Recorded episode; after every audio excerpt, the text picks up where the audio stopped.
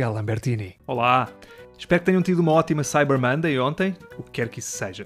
Com tantas promoções e descontos, a pessoa até se sente mal agora de não comprar nada, não é? Eu, por acaso, ontem acabei por aproveitar um desconto incrível, porque na compra do novo GTA estavam a oferecer mais dois jogos e pronto, eu nem sequer tenho PlayStation, mas acho que foi um bom deal. Esta semana gostava de falar de um novo conceito de entretenimento barra bem-estar, que é o Regabof matinal. Dito assim, parece uma coisa meio marota, não é? Tipo quando acordas com a pessoa ao teu lado a fazer conchinha e festinhas no cabelo e pensas, ui, já vai haver Regabof matinal. Psst, mas não, não é nada disso. É apenas uma festa que se realiza das 7 às 10 da manhã, onde há música, DJs e shots, tudo antes do sol nascer. Mas estão também a pensar num ambiente tipo after, tudo com garrafas de água na mão e aos pulos ao som de transe psicadélico, esqueçam.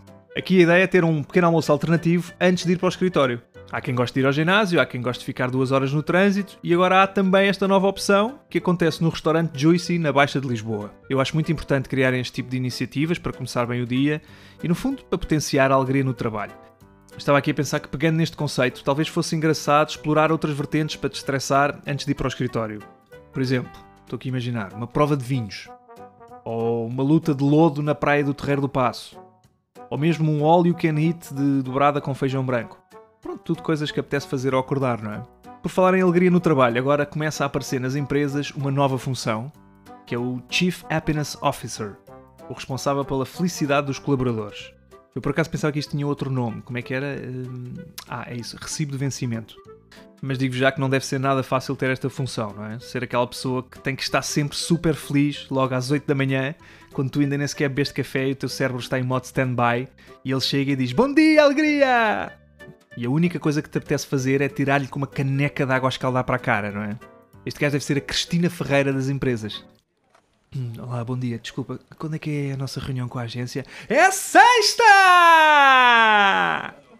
Ok, obrigado. Este é aquele colega que nos team buildings radicais, quando está a fazer rapel, toda a gente está secretamente a rezar para que a corda se parta.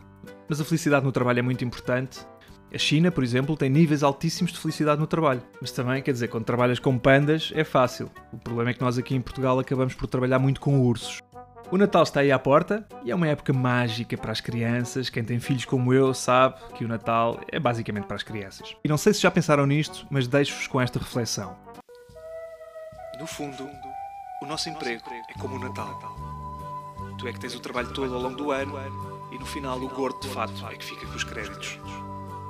Vale a pena pensar nisto.